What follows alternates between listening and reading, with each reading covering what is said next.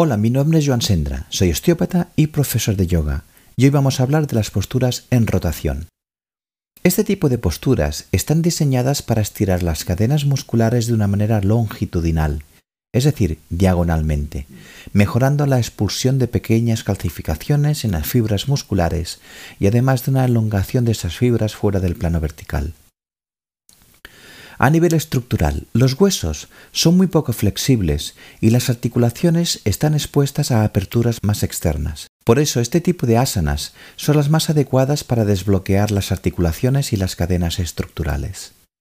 Contraindicaciones.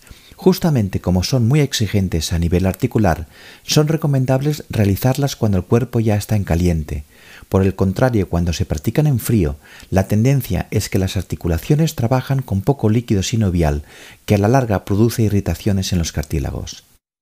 Si tenemos artrosis o hernias discales, hay que realizarlas con suavidad e incluso abstenerse por la gran presión que ejerce sobre las articulaciones. A nivel muscular, las fibras de las grandes cadenas musculares están expuestas a estiramientos diagonales produciendo una elongación, mejorando la expulsión de las calcificaciones y un mejor drenaje en las fibras musculares.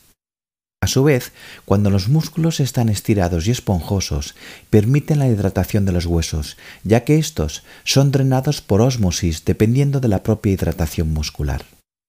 A nivel orgánico, las torsiones producen un estrujo en los órganos. Si nos fijamos, todos ellos están situados junto en la zona abdominal y torácica, que es justamente donde las torsiones tienen más movimiento, aparte de las extremidades.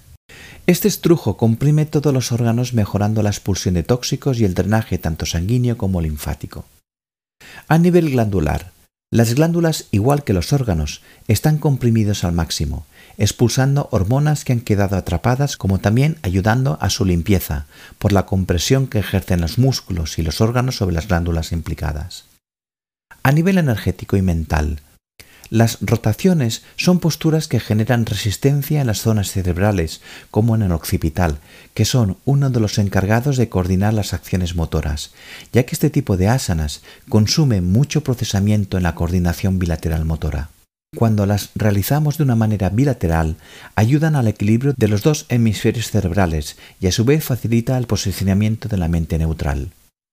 Las energías se miden en pares yin y yang, pranayamas y apana. Las torsiones tienen la capacidad del equilibrio energético mental, consiguen un mayor equilibrio emocional y sobre todo la gestión de las reacciones emocionales. Bueno, espero que os haya gustado. Hasta la próxima.